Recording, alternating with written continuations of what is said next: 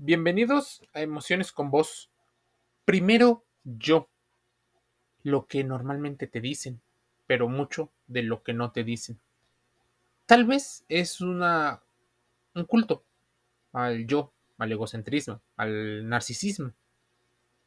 Pero también es una de las estrategias que muchas personas llegan a tomar, de alguna manera como mecanismo de defensa ante la crisis y ante el estrés. Entre esas presiones, muchas de las personas que sintieron que en algún momento cayeron en dependencia emocional, que sienten que su amor propio, su autoestima, se vio deteriorada, recurren a esta estrategia para, de alguna manera, volver a retomar esa seguridad, esa tranquilidad, ese control que dependa más de ellos y no de la otra persona. Ante las crisis y la ansiedad, muchas personas deciden tomar este camino, pero normalmente va acompañado de un cambio ideológico, de un cambio de no querer repetir aquello que se considera como negativo. Los egocéntricos, por un lado, son personas centradas en sí mismos de una manera exagerada, de manera que presentan dificultades a la hora de relacionarse con los demás o que caen tan bien que al principio es fácil interactuar, ya nada más en la profundidad de los temas se vuelve bastante complicado. Algunos consideran que las características de una persona egocéntrica es que se considera el centro del mundo, pero si lo hacen de una manera sutil, como la mayoría de las personas lo hacen, pasa desapercibido. Sentirse más importante que los demás, hoy, en una cultura del éxito, del trabajo, una cultura donde se mira solo hacia afuera, sentirse más importante que los demás, parecería una demostración de, de su talento, de su autoestima. Pensar constantemente en sí mismos puede ser un tanto vanidoso y creer que las opiniones o intereses propios están por encima de los pensamientos ajenos son algunos de los rasgos que caracterizan a quien practica ese egocentrismo. Individuos que se autoproclaman especiales, diferentes, muchas veces superiores a los demás, cuya arrogancia les puede acarrear problemas en las relaciones sociales. Pero, ¿qué pasaría si los estamos viendo como ídolos, como icons, como influencers? Queremos no ser como ellos. Lo que queremos es estar en la posición social en la que ellos o de la que ellos gozan.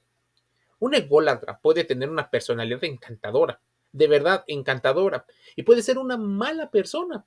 Muchas veces nos dejamos guiar. Es más, las personas ególatras suelen ser en algún momento definidos por aquellos que pasaron por su vida, sí, como ególatra.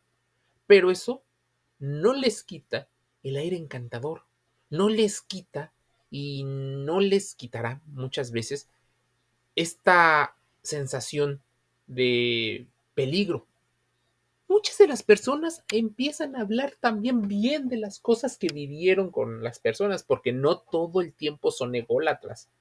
No digo que son empáticos, pero depende muchas veces de cada caso. Las personas suelen centrarse tanto en sí mismos que puede haber sido producto de que en algún momento fueron víctimas de alguna situación. ¿Víctimas de qué? ¿De quién? ¿Por qué? Un ególatra, te digo, puede tener una personalidad encantadora y comportarse como un déspota a la vez. En las relaciones de pareja y en las relaciones familiares que son lo más íntimo, suelen querer hacer manipulaciones, juegos mentales y se vuelven a aprovechar. Encuentran dificultad para el trabajo en el grupo y suelen tener problemas para estar, establecer amistades y mantenerlas de una manera profunda. Profunda, porque muchas veces consideramos como prejuicio el hecho de que tengas muchas personas a tu alrededor te vuelve una persona carismática y te aleja un poco de esta señal. Obviamente, todo mundo tendría su propia opinión de qué considera y no un ególatra. Pero el ególatra es y tienes que investigar los motivos por los cuales se comporta como se comporta.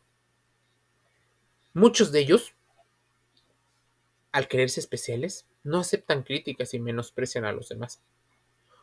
Un hiperdimensionamiento del inconsciente es un resultado de una persona egocéntrica y el consciente no puede hacer nada salvo preservar su propia existencia. Es incapaz de aprender del pasado, incapaz de entender eventos contemporáneos y por supuesto incapaz de proyectarse correctamente hacia el futuro. Ya lo había investigado Carl Gustav Jung, pero muchas personas en la actualidad, en una cultura tan centrada en el yo mismo, las personas egocéntricas tienden a verse como las personas líderes de los estados y de los lugares. El egocentrismo está presente en cada pecado, pero no siempre es la actitud de yo primero. El egocentrismo es su forma más simple. Hace del yo el centro de la vida e interpreta la vida y las cosas que pasan a partir de un filtro, del filtro del yo y no de otras personas, esta situación, por momentos, hace que parezca una especie de locura. No creemos, eh, nos creemos el centro del mundo, el sol y la gente gira alrededor de nosotros. ¿Por qué andamos en estos extremos perdiendo este tipo de situaciones?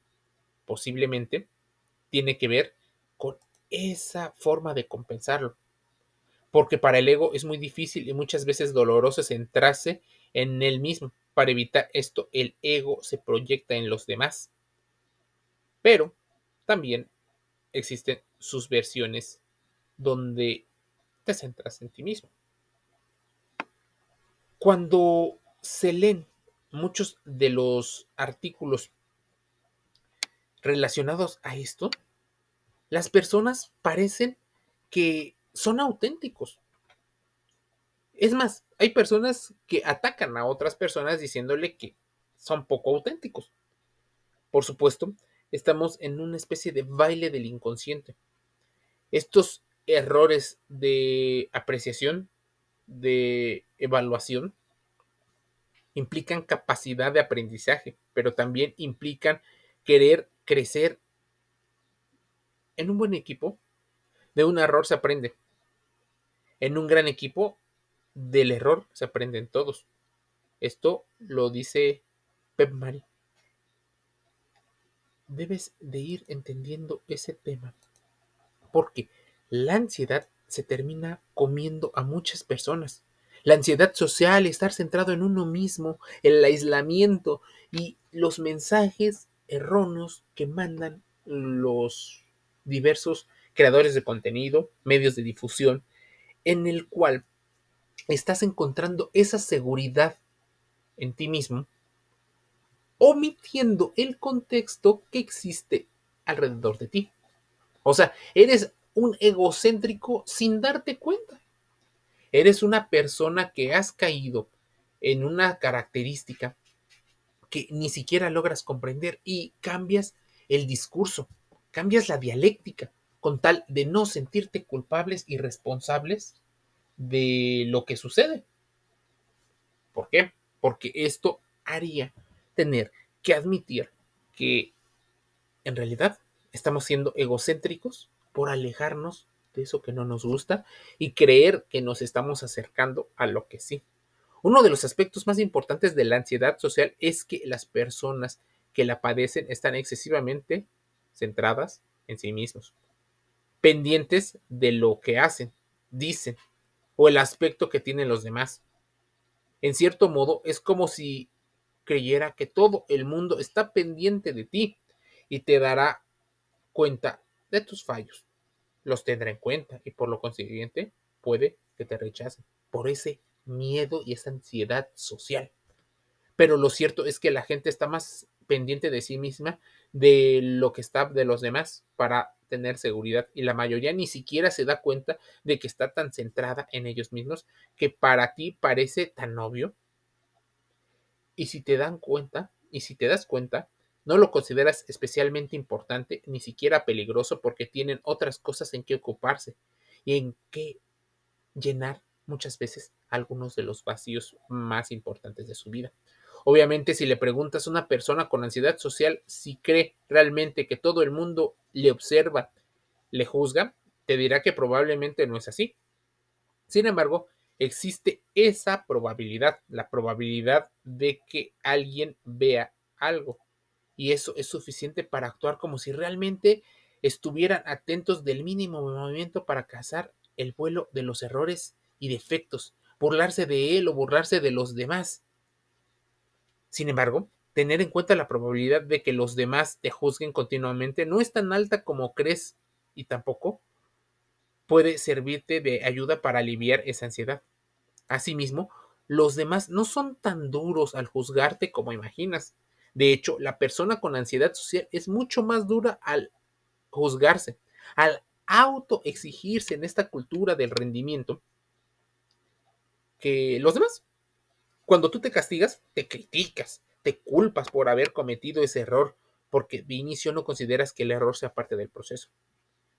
En esta idea de perfeccionamiento y de querer eh, sobrecontrolar todo, te considera como imperdonable. Es muy probable que los demás no te hayan juzgado o criticado con la dureza por el mismo error.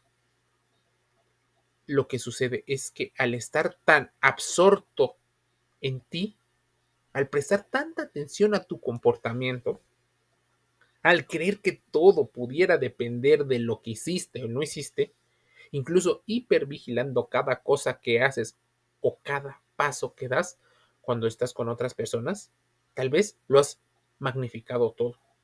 No estamos invalidando tus emociones porque así puedes llegarte a sentir que la gente te juzga. Es una especie como de microparanoia.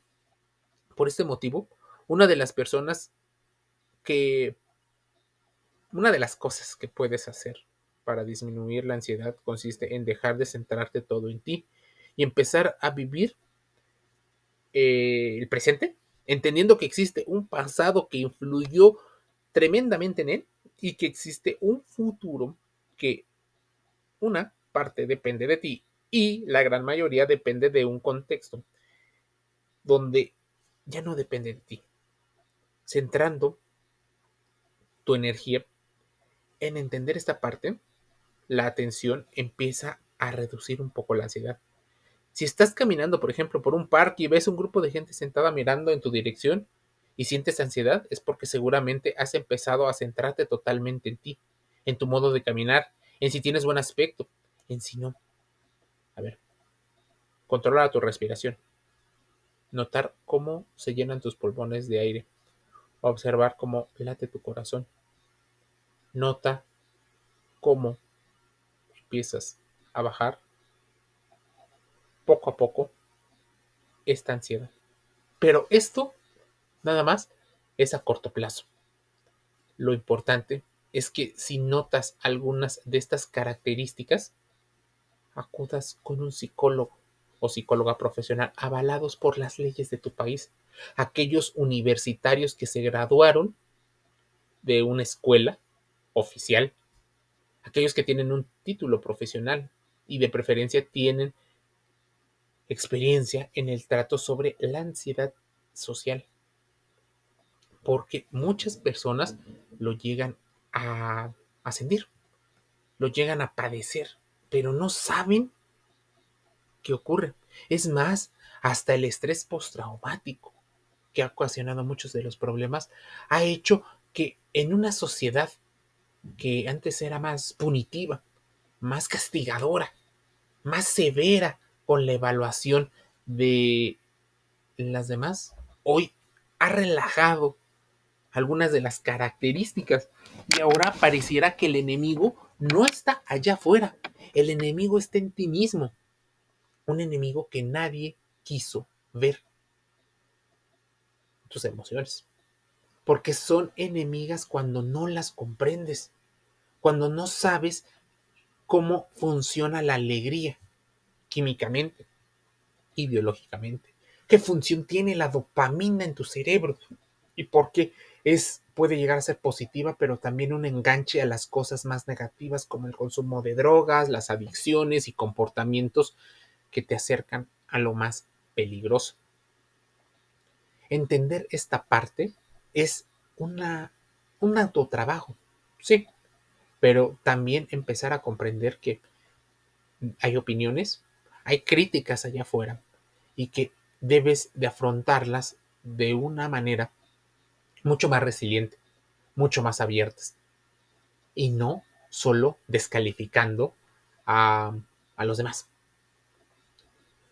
Debes de ir con el psicólogo, psicóloga, para que te ayude a generar un mapa mental de muchas de las características. Yo te invito a que te suscribas gratis a Emociones con Vos. Es un podcast gratis que encuentras de manera diaria en YouTube, en Spotify, en Google Podcast, en Amazon Music Audible, en iTunes, iHeartRadio y otros canales. Solo tienes que poner Emociones con Vos. Te un saludo y nos escuchamos el día de mañana.